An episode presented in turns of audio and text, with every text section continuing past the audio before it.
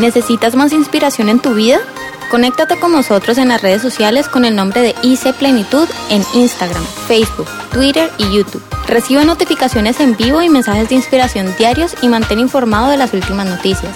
Síguenos, danos like e inscríbete hoy. Mis hermanos queridos, hoy quiero compartir con ustedes algo que el Señor me transmitió en esta semana y pues uno como pastor, a medida que va dialogando con las personas y las va conociendo, pues uno se va dando cuenta de algunas personas que, que, que como que están conectadas con Dios, están conectadas y han entendido las cosas de Dios de una manera eh, clara y son personas que, que avanzan, que crecen, que, que se desarrollan espiritualmente. Pero también encuentra uno personas que están como estancadas, como luchando por el día a día, y eso no es lo que realmente el Señor quiere. Inclusive por ahí saludo a algunos hermanos y me dicen, yo les digo, ¿cómo está? Y me dice, en la lucha, luchando todos los días.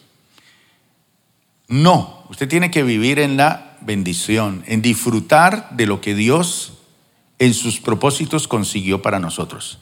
Y nosotros somos más que vencedores. Tenemos que vivir en esa victoria que el Señor nos dio. Pero hoy vamos a aprender algo muy bonito y es, el, sermón de hoy es eh, la gran meta. La gran meta.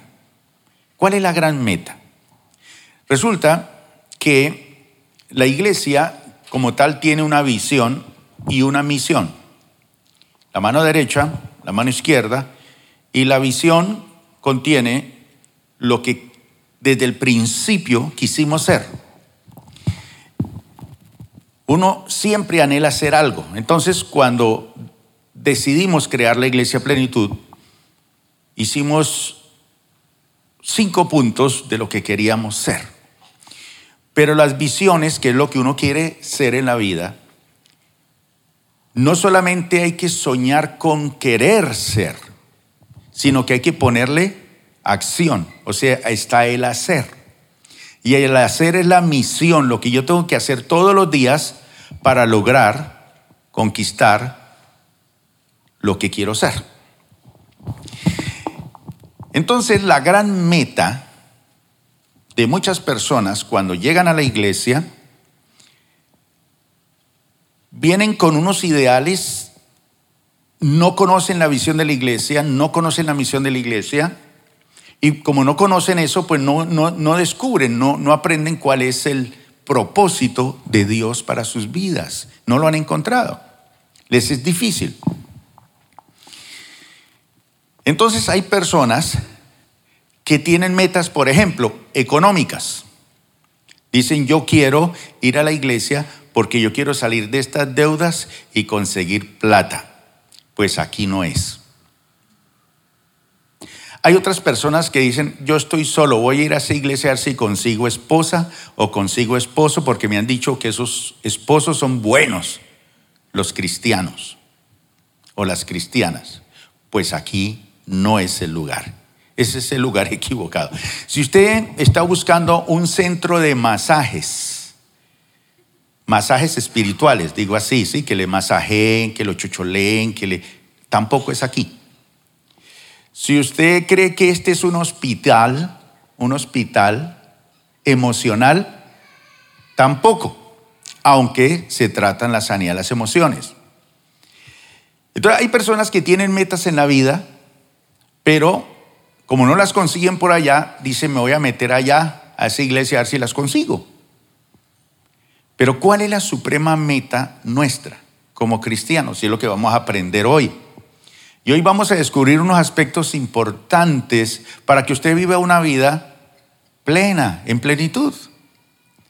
La palabra plenitud, cuando nace del deseo de nuestra iglesia, plenitud es vivir plenamente, completo, total, realizado. Pero eso no se logra en sus propias fuerzas, ni se logra por lo que usted ha pensado que es, sino que tenemos que definir realmente qué es. Ahora, la palabra de Dios nos tiene la verdad clara. Y Jesús dijo que la verdad nos hace libres. La verdad es la palabra de Dios. Hay muchos argumentos humanos y pueden decir lo que quiera y dice este y dice aquel, pero yo quiero lo que dice la palabra de Dios y cómo transportar esa palabra y aplicarla al tiempo que estoy viviendo y entonces empezar a disfrutar la vida cristiana. ¿Cuál es la gran meta? No es hacer dinero, no es ser sano, no es eh, ser una persona feliz, no, esa no es la gran meta. Hay una gran meta y vamos a aprenderla en esta mañana. Así que vamos a leer un pasaje que el apóstol Pablo escribió hace muchos años y la escribió a una iglesia, eh, la iglesia de los Gálatas, Galacia, por allá en el Asia Menor. Y fíjese que el apóstol Pablo dice de una de cuál debe ser la gran meta nuestra. Pero es la meta, cuando uno piensa en la meta, uno a veces dice, yo me he puesto como meta en la vida tener empresas, tener negocios, eh, ser profesional. Esta meta es totalmente diferente. No es tanto lograr hacer algo, sino es rendirse para disfrutar un estilo de vida que es totalmente arrollador, hermoso, precioso, y que aquellos que lo han descubierto eh, viven muy bien, viven tranquilos, viven felices, viven en el gozo del Señor, más que felicidad. Y está hablando Pablo de los frutos del Espíritu. Los frutos del Espíritu. Entonces, si los frutos son del Espíritu, ¿son suyos o son de Él? Y no está hablando del Espíritu humano, está hablando del Espíritu Santo. Jesús dijo, a ustedes les conviene que yo me vaya, le dijo a los discípulos, porque si yo no me voy, no viene a ustedes el Espíritu Santo. Cuando Él venga, él los convencerá a ustedes de, del pecado, de la justicia y del juicio. Y Jesús le dijo a sus discípulos, no se vayan de Jerusalén, quédense aquí, no se vayan a predicar, no se vayan a hacer nada hasta que no seáis investidos de ese poder. Entonces vendrá sobre vosotros el Espíritu Santo y entonces me serán testigos en Jerusalén, Judea, Samaria y hasta los confines de la tierra. Entonces Jesús dijo que era mejor para nosotros un, un tiempo, una era, que era la era del Espíritu Santo. Y por eso plenitud se fundamenta sobre ese estilo de vida. Pero no es el esfuerzo suyo de, de querer vivir en el Espíritu, no es el esfuerzo humano suyo de, querer agradar a Dios, de hacer esto o aquello. Y esto rompe muchas, muchos esquemas mentales.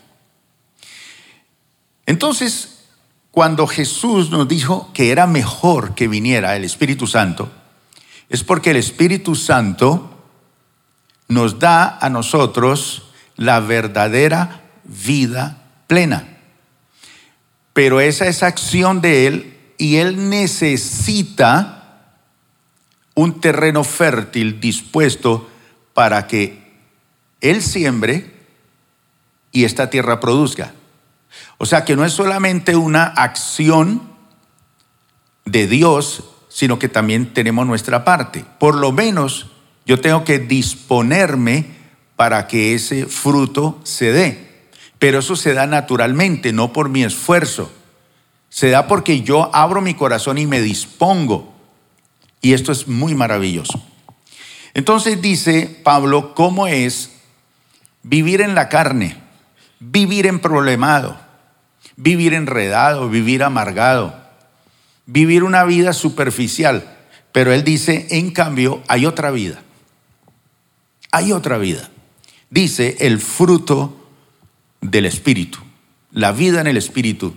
Y este fruto del Espíritu, que es diferente al fruto de la carne, tiene tres direcciones, que son tres áreas importantísimas con, cuales, con las cuales usted y yo tenemos que relacionarnos como personas.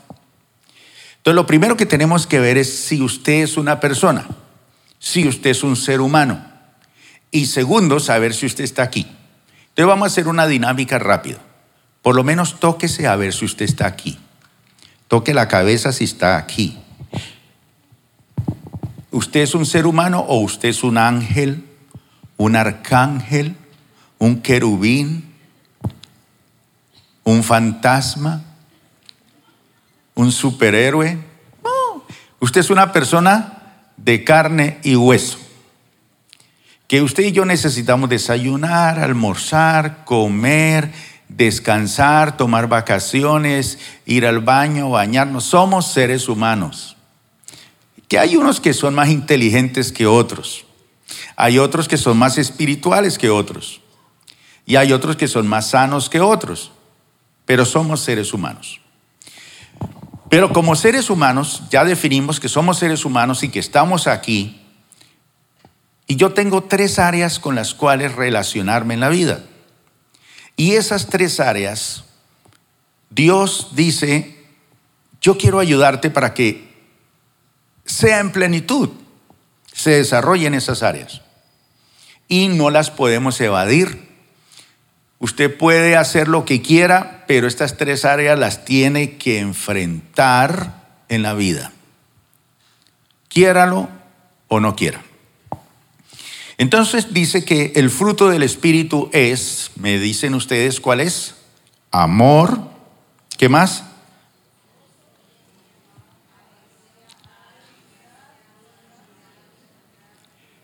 El fruto del Espíritu es amor, alegría, paz, paciencia, amabilidad, bondad, fidelidad, humildad y dominio propio. No hay ley que condene estas cosas. El que las tiene, está bien. No hay ninguna ley que diga que es malo amar, que es malo ser feliz o que tener gozo. Me gusta más la versión Reina Valera en la palabra gozo que alegría, pero está bien. Porque una cosa es gozo y otra cosa es alegría. Paz. Eso es lo que Dios quiere para usted. ¿Qué más? Paciencia, amabilidad, bondad, fidelidad, o fe, humildad y dominio propio. No hay ley que condene estas cosas. Si usted las tiene, está bien, está apuntando. Pero la otra cosa es, yo no tengo nada de eso. Yo no disfruto nada de eso. ¿A dónde tengo que ir, pastor? ¿Dónde tengo que tocar para comprar eso? Yo quiero conseguirlo. Hay otros que dicen, llevo 20 años en ayuno y oración y todavía no he sido humilde, no he aprendido a ser humilde. Llevo tantos años de cristiano y todavía no tengo dominio propio. Pero hay otros que eh, tienen unas cosas, por ejemplo, eh, piensan que tienen el fruto, pero no, tienen es cosas que imitan el fruto. Por ejemplo, yo he ido a visitar unos hogares de ustedes y ustedes tienen unos fruteros en la mesa hermosos, pero son artificiales. Entonces uno le echa la mano ahí a una pera y resulta que es una pera falsa. O una mandarina. Levante la mano los que tienen un frutero así, artificial. Ahora, vean, creo que fue su casa donde estuve entonces. Quiere decir que en vez de tener el fruto, tenemos imitación del fruto. Entonces usted cree que está dando el fruto, pero no es imitación. Pero también el fruto tiene lo opuesto al fruto. Hay personas que tienen lo opuesto al fruto. Y hay otros peor. Han corrompido el fruto. ¿Cierto? Entonces eso, lo vamos a ver al final de la, del sermón. Pero quiero hacerle tres preguntas. Primero, ¿a qué apunta usted en su vida espiritual? Cuando usted piensa, bueno, sobre mi vida espiritual, ¿yo qué quiero con mi vida espiritual? Yo apunto hacia tal cosa. ¿Cuántos han pensado en eso? ¿Alguno de ustedes ha valorado eso? Porque hay gente que apunta profesionalmente, académicamente, económicamente, apunta. Está bien. Pero yo estoy preguntando es, ¿hacia qué apunta su vida espiritual? ¿Qué quiere en ese aspecto? ¿Cómo se siente usted? ¿Pleno? ¿Mediocre? ¿Todavía estoy flojo?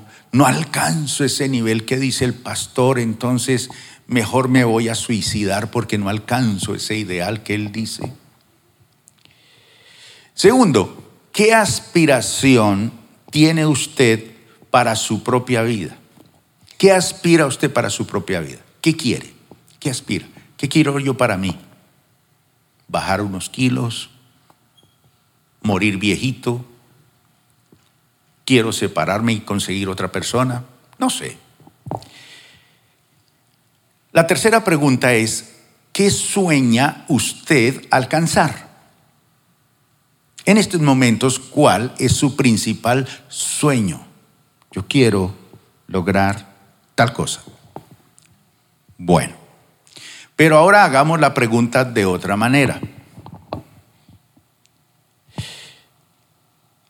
¿A qué apunto yo en mi vida espiritual? ¿A qué apunto? ¿Qué quiero? ¿Cuál es mi objetivo principal? Segundo, ¿qué aspiración tengo para mi propia vida, para la mía? No tanto para los que están alrededor mío, sino ¿qué aspiro yo para mí? Eh, Ah, bueno, eso fue lo primero que les di. La segunda es, ¿a qué apunta el Espíritu Santo en mi vida? Primero era, ¿qué apunto yo para mi vida? Ahora pregúntese, ¿y qué apunta el Espíritu Santo para mi vida? Imaginémonos aquí el Espíritu Santo de pie diciendo, yo apunto, yo quiero esto para ti, yo quiero esto para ti. ¿Te has dado cuenta ¿A qué apunta el Espíritu Santo a su vida? Dos, ¿cuáles son las aspiraciones, no que usted tiene, sino usted ya sabe cuáles son las aspiraciones que tiene el Espíritu Santo para usted? Usted sabe qué aspiraciones tiene su papá, su mamá, su esposo y su esposa para usted. O a lo mejor usted tiene ya aspiraciones para su hijo o para su hija. Pero ¿cuáles son las aspiraciones que tiene el Espíritu Santo? Porque usted quiere ser de pronto ahorita el presidente de, de Venezuela, un ejemplo. Pero esas son las suyas, y no está mal. O de Colombia. Pero, ¿cuáles son las aspiraciones que tiene el Espíritu Santo de usted? Ahora, ya que conozco cuáles son las aspiraciones del Espíritu Santo para mi vida ya son mis metas. Entonces estoy deseoso de alcanzar esas metas que el Espíritu Santo quiere de mí. Entonces, la meta central a que apunta el Espíritu Santo, ¿cuál es según estos versículos? ¿Hacia dónde apunta el Espíritu Santo? ¿Qué quiere el de nosotros? ¿Ya lo descubrieron? Alguien me lo dice, es una sola palabra. ¿Qué es lo que quiere el Espíritu Santo de nosotros? Díganlo así, se equivoque, no se preocupe. ¿Qué será lo que quiere el Espíritu Santo? Según lo que acabamos de leer, ¿qué quiere de nosotros? Bueno, sí, amor, gozo, paz, paciencia, ta, ta, ta, ta, ta. Pero ¿qué es eso? Fruto. ¿Qué pasó cuando Jesús metió la mano en esa higuera frondosa y quiso comerse un higo y no encontró en él fruto? ¿Qué pasó? Él dijo, nunca más nazca de ti fruto. Él no la maldijo, él confirmó la condición de ella. Lo que pasa es que ella no tenía fruto, pero demostraba que tenía. Él no la maldijo, él confirmó lo que ella era. Estaba inutilizando la tierra, estaba haciendo algo que no servía, estaba engañando, porque engañó a Jesús. Él estira la mano para comerse algo y no hay nada. Entonces, el objetivo central del Espíritu Santo es fruto. ¿El qué quiere de nosotros? Fruto. ¿Para qué envió Jesús el Espíritu Santo? ¿Para qué envió Dios el Espíritu Santo? Para que nosotros diéramos fruto. Si no damos fruto, estamos fuera del propósito de Dios. Ahora, el fruto del Espíritu nos enseña a relacionarnos con tres cosas. En primer lugar, mire lo que dice el versículo si lo queremos volver a colocar. En primer lugar, el fruto del Espíritu nos ayuda a relacionarnos con Dios. Y para relacionarnos con Dios necesitamos amor, alegría o el gozo y la paz. Esas tres cosas se dan como consecuencia de usted tener una relación perfecta con Dios. Si usted quiere encontrar gozo y paz en otra persona, no la va a encontrar. Sí, es su esposa, es su esposo, pero él no le puede producir la paz que solo Dios da. Yo le doy la paz no como la gente o el mundo la da, sino como mi Padre la da. Entonces, el amor, el gozo y la paz es el fruto que se da como consecuencia de nuestra relación con Dios. Ahora recuerden que la palabra de Dios dice que si nosotros no amamos a quien vemos, mucho menos amamos al que no vemos. Si usted dice que ama a Dios que no lo ve y odia a su hermano que está a su lado, pues usted está contradiciendo el propósito de Dios. Entonces, si yo vengo a la iglesia y digo que amo a Dios, pero odio a mi hermano, no lo soporto a mi hermano, pues no estoy haciendo absolutamente nada. Pero el Espíritu Santo sí quiere que usted produzca eso. Entonces, para que usted tenga el fruto del Espíritu, que es amor, gozo y paz, es para relacionarnos con Dios. Eso es la consecuencia de relacionarnos con Dios. Esto nos lo da la comprensión del Espíritu Santo. Pero yo solamente no tengo que relacionarme con Dios, tengo que relacionarme con gente, gente, personas. Y las personas que producen problemas, porque somos pecadores todos los seres humanos. Y si en la iglesia con dificultad nos salvamos, pues a dónde aparecerá el de afuera. Pero nosotros también tenemos que aprender a relacionarnos como cristianos. Yo tengo que aprender a relacionarme con una esposa cristiana, con un esposo cristiano, con un hijo cristiano, con un hermano cristiano, pero también tengo que aprender a relacionarme con una persona no cristiana, no creyente, porque estamos en el mundo, dice el Señor. Entonces, para yo relacionarme con la gente, porque yo sé que aquí hay personas que dicen, yo sí, con nadie, quiero estar solo. Recuerden que aprendimos que la única forma de formar el carácter es en comunidad.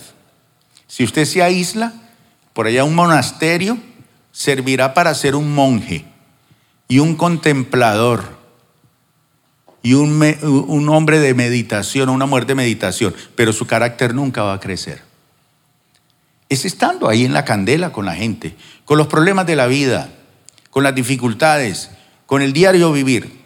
Entonces, esta segunda área con la cual nosotros tenemos que relacionarnos es con seres humanos de carne y hueso, con personas. Y para eso necesitamos lo siguiente, paciencia, ¿sí o no?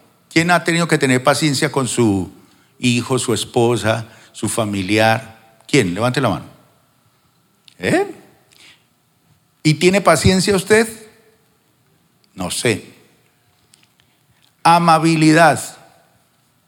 Eso tiene que ver con las personas. Hay personas que son muy ácidas, muy agrias, son ordinarios, son agresivos se cocinan en sus propios jugos, como un bistec a la criolla. Bondad, la bondad, ser bondadoso, buenazo, bondadoso, querer ayudar, solucionar problemas. Fidelidad o fe, ser fiel, creer, no cansarse de hacer el bien. Eso tiene que ver con las personas. Entonces el Espíritu Santo dice, yo quiero darte la paciencia, yo quiero darte la amabilidad, yo quiero darte la bondad, yo quiero darte la fidelidad.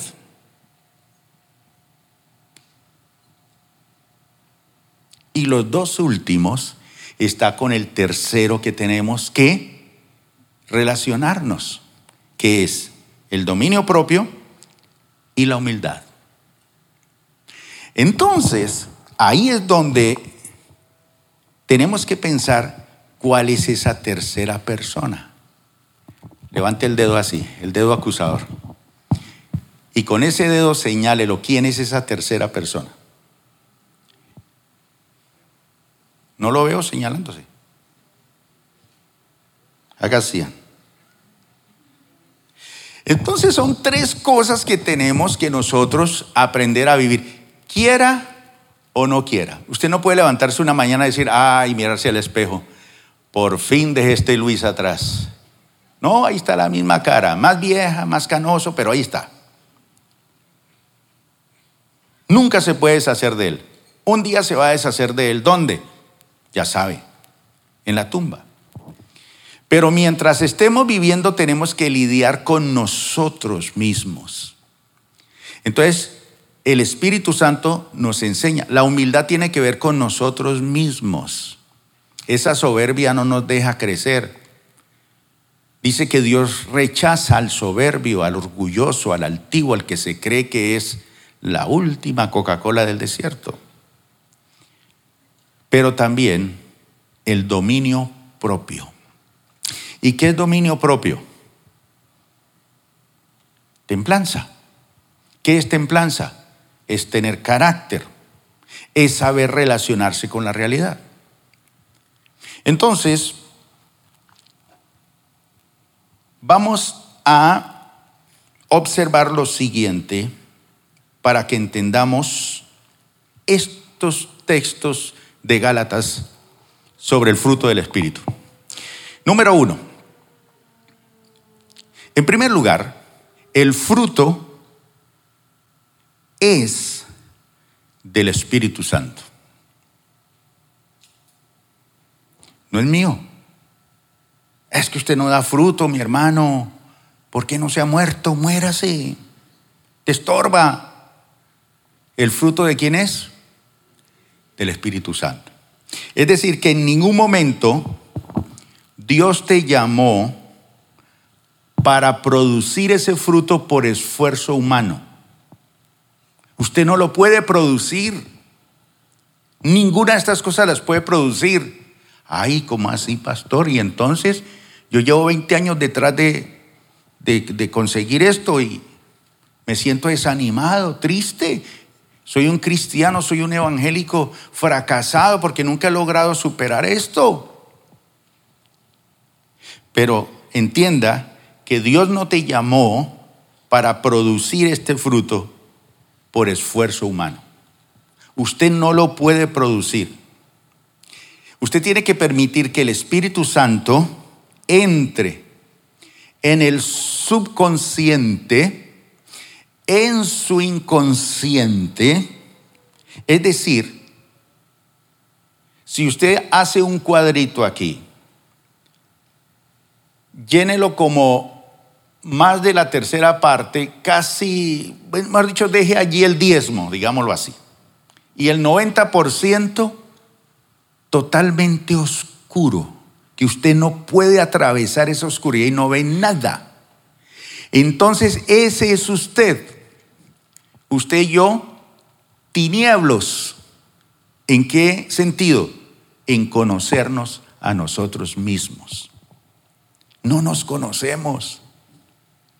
No nos conocemos. Y eso es lo que dice la palabra del Señor. Pablo, ¿qué dijo? ¿Quién me librará de este cuerpo de muerte. Entonces, ese balde está lleno de oscuridad. Solamente el 10% es el que nos permite conectarnos con la realidad. Entonces, esa parte subconsciente e inconsciente es donde usted no puede llegar para decir, es que yo ¿por qué reacciono así? Eso es lo que hace la ciencia de la psicología, enseñarle a la persona por qué usted reacciona así.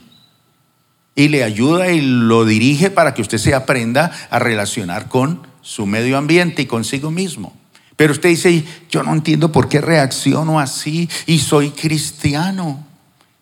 Y cuando tengo una dificultad, lo primero que saco es el machete. O lanzo la palabra. O lanzo la agresividad. Bueno, entonces el Espíritu Santo entra en el subconsciente, en el inconsciente del ser humano, donde usted y yo no podemos entrar, pero el Espíritu Santo entra para qué? Para limpiarlo.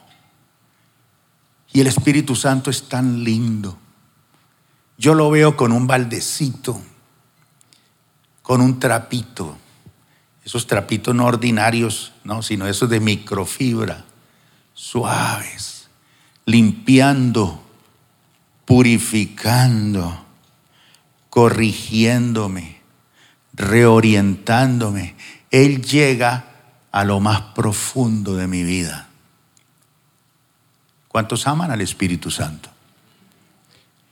Él llega donde no llegó papá ni mamá. Él llega para tocar esas áreas y esos vacíos que nunca fueron llenados por su papá, por su mamá o por la vida. Cuando uno recibe a Jesús, abre esa puerta para que el Espíritu Santo entre y limpie, purifique, reoriente, regenere, cambie. Por eso el fruto es del Espíritu Santo. Pero lo importante en este proceso es que usted y yo como cristianos debemos estar en un estado permanente. ¿Cómo? Para que esto suceda. Porque eso tampoco es Espíritu Santo, hazlo tú y, y aquí estoy, mire, a ver usted cómo entra. No, mire lo que nos dice 2 Corintios capítulo 3 versículo 18. Leamos. Dice, Así, todos nosotros que con el rostro que descubierto, ¿qué reflejamos? Como en un espejo reflejamos la gloria del Señor. Mire a su vecino, mírelo, ¿refleja o no refleja la gloria del Señor? Sí, porque tenemos al Señor en nuestro corazón pero no se refleja muy bien en algunos porque no estamos dando el fruto del Espíritu. Estamos luchando nuestro propio esfuerzo. Entonces dice,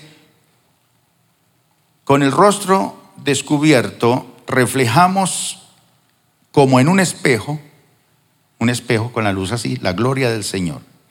Y dice que somos transformados a su semejanza. Yo sé que aquí en la iglesia hay unos hermanos que tienen un trabajo muy importante que son asesores de imagen. Y hay algunos de ustedes que buscan asesores de imagen. No está mal. Pero cuando usted le permite al Espíritu Santo trabajar, Él te va a transformar a la imagen y a la semejanza de Dios. Y dice, y lo va haciendo con más, y más, y más, y más que gloria por la acción del Señor. Él lo hace. Cuando usted y yo reflejamos, lo permitimos. Porque yo puedo ser espejo, pero si no se lo pongo aquí, a la luz para que le reflejen la cara, cuando yo era niño me gustaba hacer eso con los espejos, iluminarle a los ojos y... Pero si usted tiene opaco ese vidrio y no quiere, pues no refleja. Pero cuando usted se dispone, refleja. Cuando usted colabora, refleja. Y dice que somos transformados a su semejanza con más y más gloria por la acción suya o por la acción de quién? Por la acción del Señor que es el Espíritu. Un aplauso a Él. Si no hiciera Él eso, pues hermano,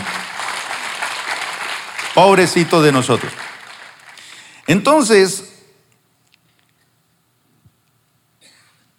queda claro que el fruto es del Espíritu Santo, pero yo tengo que enfocar mi vida con Él para reflejar su gloria, porque Él quiere hacer más y más. Por ahí hay una canción que cantamos, más de ti.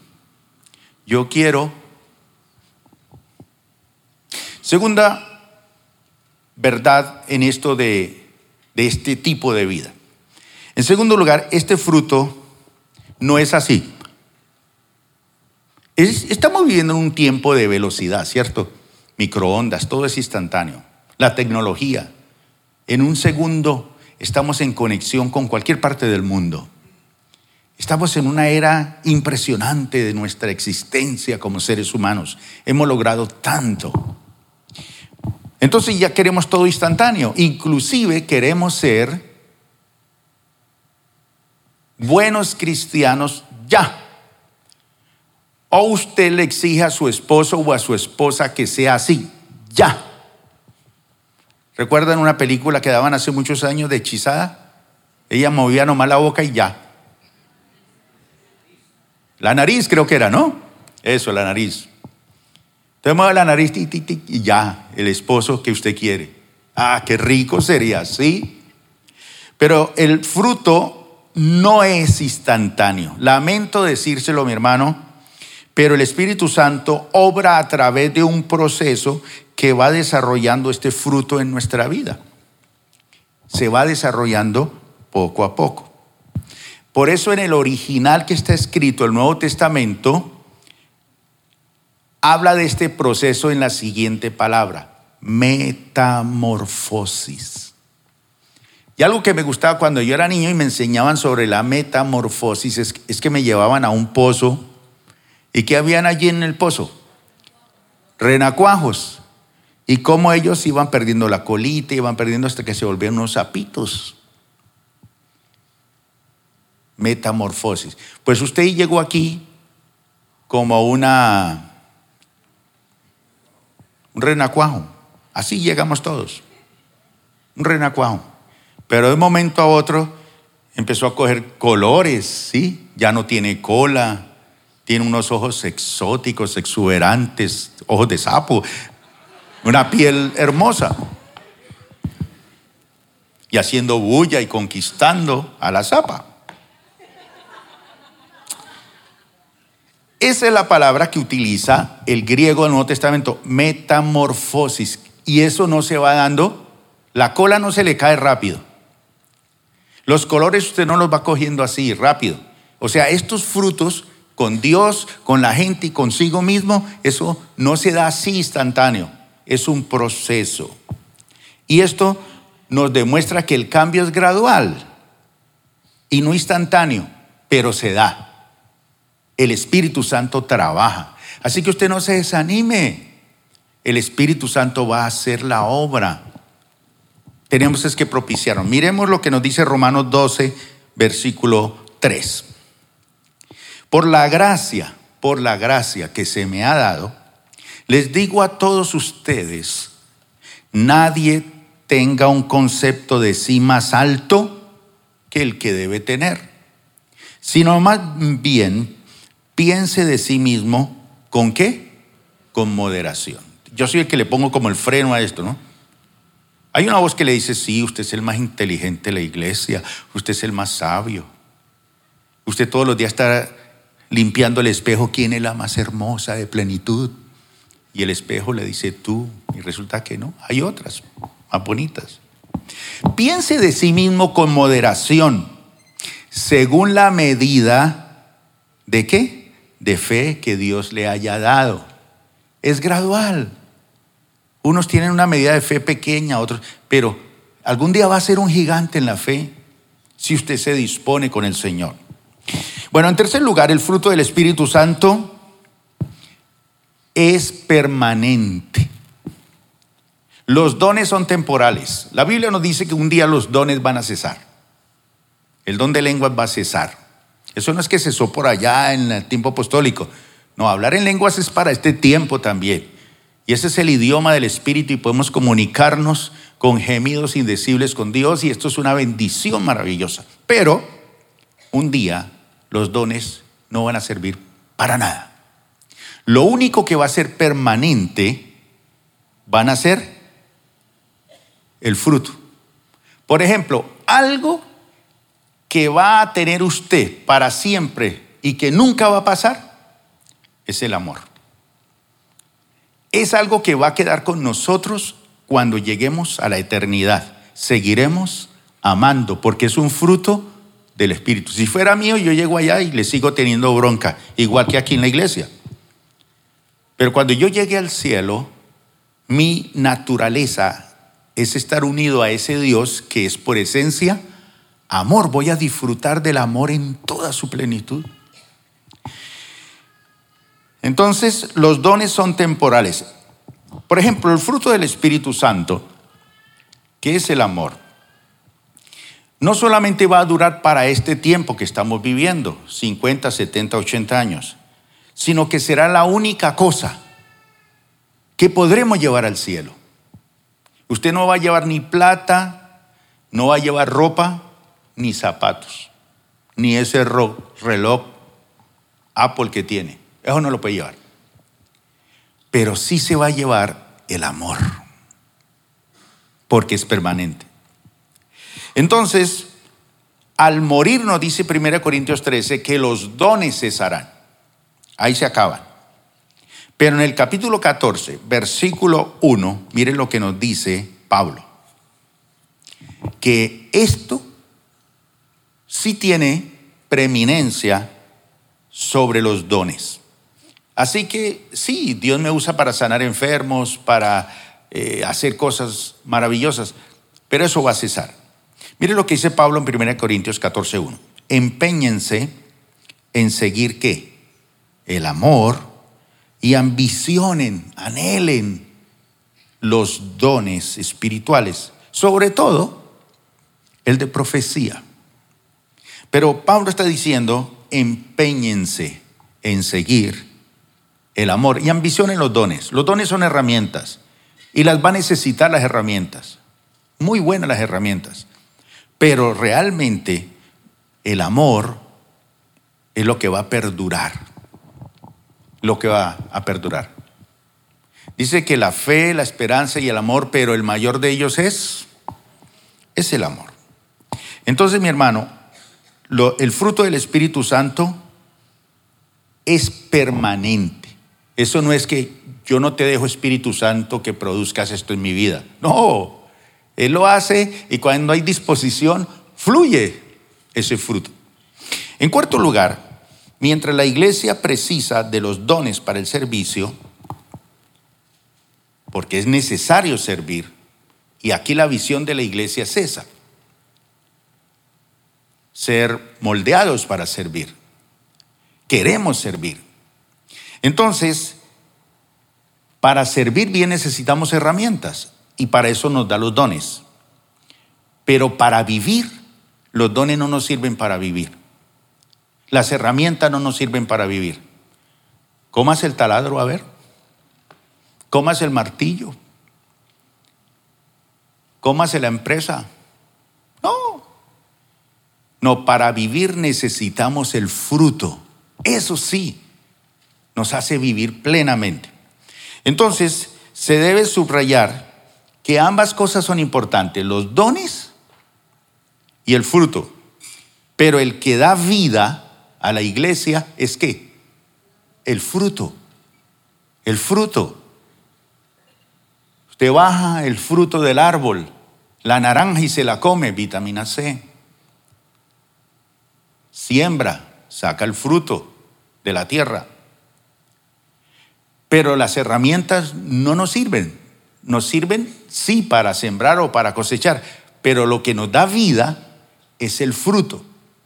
Por eso es que en Juan el Señor dijo de dónde brota la verdadera vida del ser humano.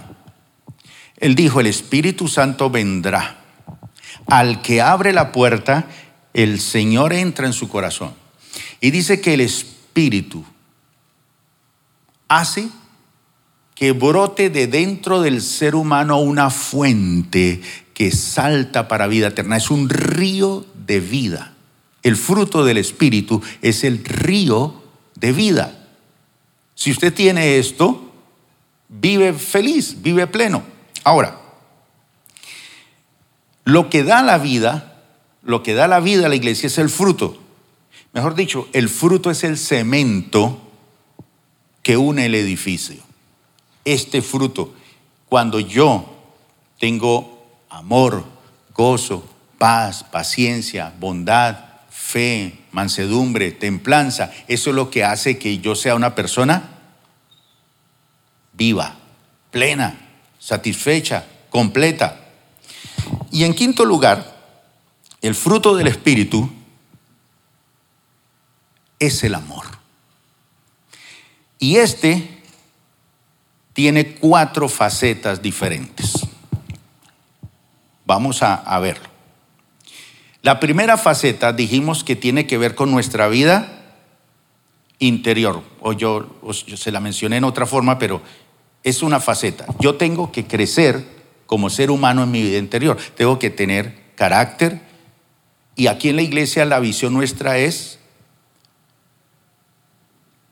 moldearnos para servir, pero ser una iglesia que dentro de la misión está formar la iglesia conforme al carácter de Cristo. Y el carácter de Cristo es santidad. Ese carácter de Él. Eso es lo que queremos. Eso está dentro de los proyectos nuestros. Ahora, Entonces yo no puedo crecer por dentro si ese catalizador no es el amor. lo que hace que todo esto se produzca es el amor, el amor de Dios. No es tanto el amar, el amar una cosa. Entonces, la primera tiene que ver con la vida interior, o sea, el gozo y la paz. El gozo y la paz. Eso interiormente me potencializa, me hace una persona diferente a los demás. La segunda y tercera tienen que ver con nuestro acercamiento con los hermanos y con los vecinos. La paciencia, la benignidad, la bondad, la fe. Y la última tiene que ver con nuestro carácter, que es la mansedumbre y la templanza. Pero el catalizador de todo esto es el amor, el amor de Dios. Y ese amor de Dios en el griego es ágape.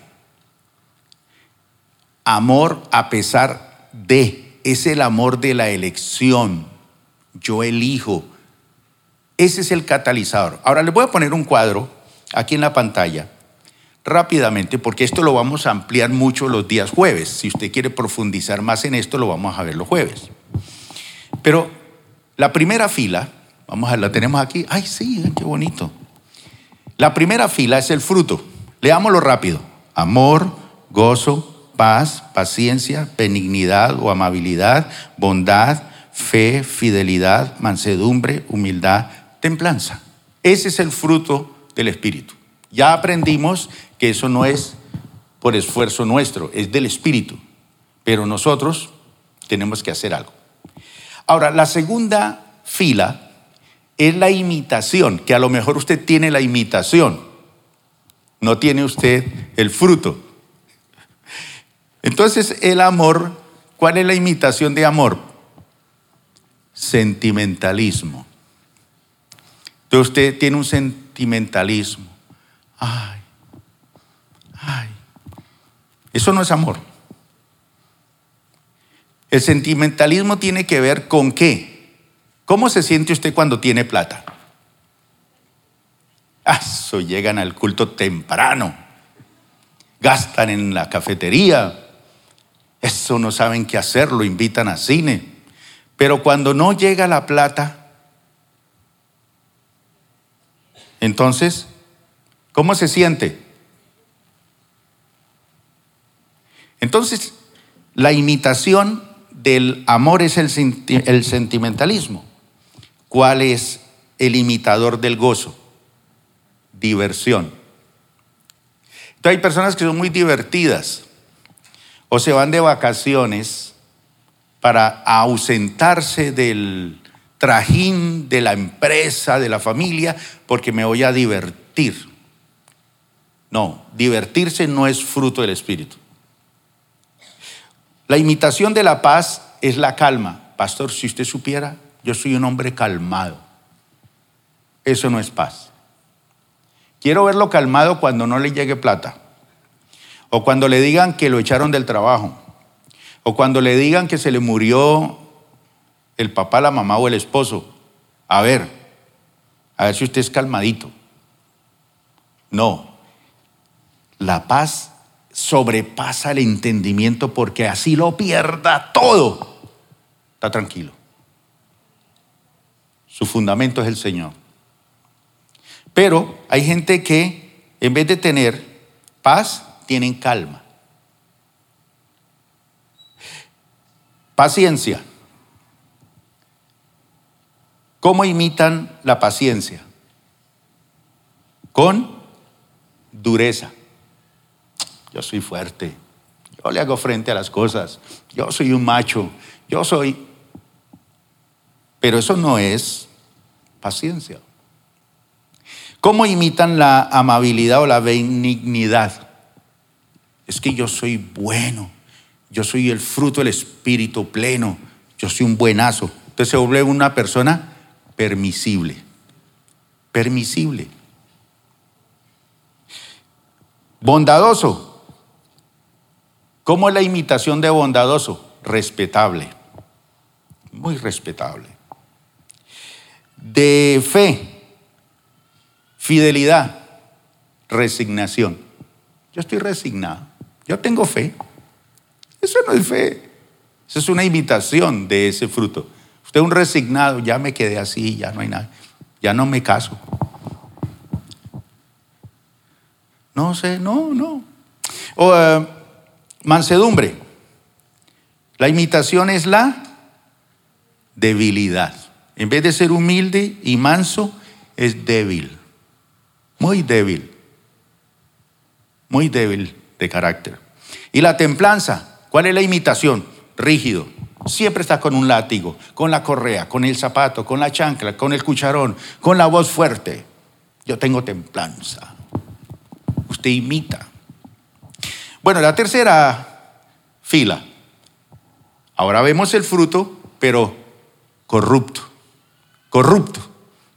Entonces, el amor, ¿qué es la corrupción del amor? Lujuria. Uy, hermana, es que usted sabe que yo la amo. Yo la amo. Yo duermo pensando en ti. Y yo le doy gracias a Dios por haberte conocido. Toda la corrupción del amor, la lujuria. ¿Se acuerda cuando usted era un ventilador? Ahora ya usted aprendió a dar el fruto y en vez de, de ser lujurioso, ahora pasa y dice, grandes y maravillosas son tus obras. Más. El gozo. La corrupción del gozo es la excitación. Ah, eso grita, salta, gol. ¿Cuántos gritaron el gol de Colombia en estos días al minuto 95? Excitación. La corrupción de la paz. Apatía. Una apatía. A mí no me gusta juntarme con ninguna chusma de esa iglesia. Yo vivo solo y la corrupción de la paciencia, insensible. En vez de ser paciente, es insensible. Benignidad y amabilidad, se vuelve indulgente. Indulgente. ¿Qué es la indulgencia? Ya no le importa nada. Yo lo perdono, yo. De la bondad, la hipocresía. Esa es la corrupción de la bondad. Ay, sí, sí. Lo abrazo, estoy con usted, lo saludo. Pero por dentro estoy. Ah. De la fe. ¿Cuál es la corrupción de la fe? Se volvió crédulo. Le crea todo. Le crea todo. Entonces cualquiera se acerca y le ofrece cualquier cosa. Ah, sí, bueno, venga. Yo te amo, cásate conmigo. Ah, bueno. Crédulo. De la mansedumbre y la humildad, ¿cuál es la corrupción de eso? La impotencia. Ya, ya no tiene fuerzas. Yo ya perdí las fuerzas. Yo ya no. De la templanza, en vez de imitarlo con rigidez o de ser templado como fruto del Espíritu, se vuelve un neurótico, iracundo, fuera de control, maldice, golpea, revienta todo. Y la última columna, y con esto termino. Lo opuesto al amor es el odio. Lo opuesto al gozo es la miseria. Lo opuesto a la paz, el alboroto.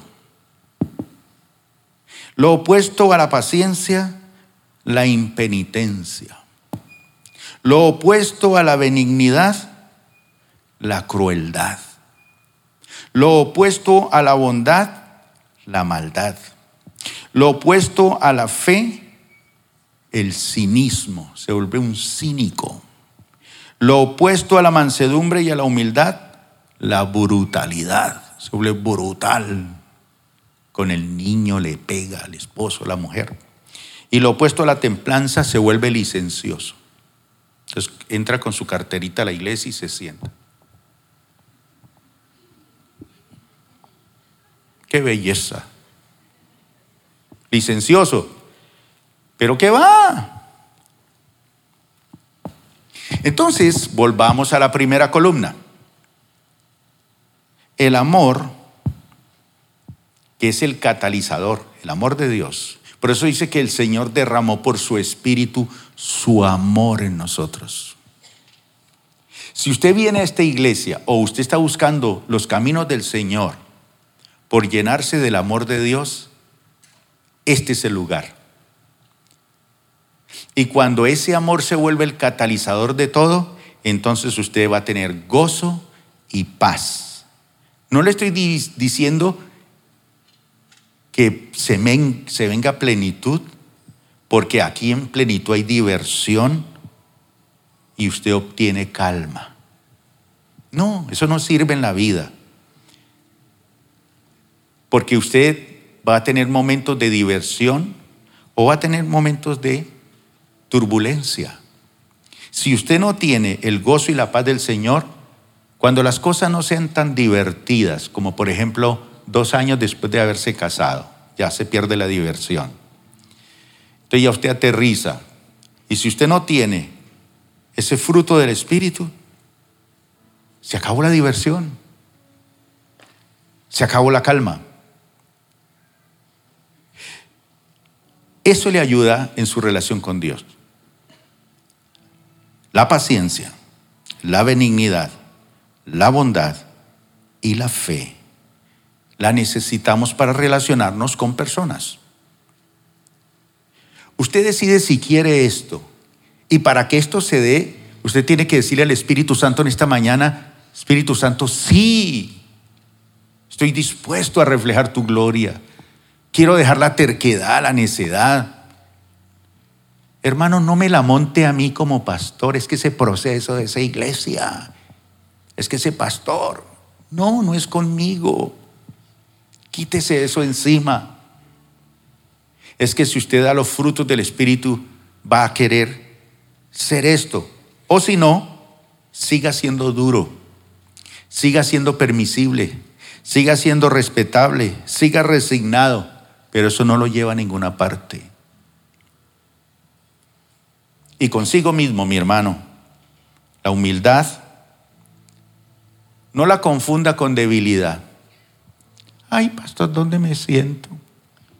ay pastor, puedo comer esta galletita cuando quiere comer todo. No, qué debilidad, eso no es humildad. Eso es una imitación. La humildad, la mansedumbre, el ceder derechos, el morir para que la gloria del Señor sea conocida. O si no, usted se vuelve también rígido consigo mismo. El ayuno de Daniel, 21 días. no voy a volver a amar a nadie, no me vuelvo a enamorar. Nunca más voy a volver a mirar una mujer. Nunca. Se vuelve rígido consigo mismo, rígido con su mujer, rígido con la vida. Así que los que quieren en esta mañana dejar que el Espíritu Santo fluya, póngase de pie rápidamente y venga para acá que vamos a hacer una administración aquí maravillosa. Gracias por acompañarnos el día de hoy. Nosotros creemos que Dios quiere hacer más cosas para ti y a través de ti, y nos encantaría saberlo. Si has sido impactado por este ministerio, compártelo a nuestro correo electrónico info.plenitud.org. Otra vez muchas gracias por acompañarnos y esperamos que este mensaje sea de bendición para ti.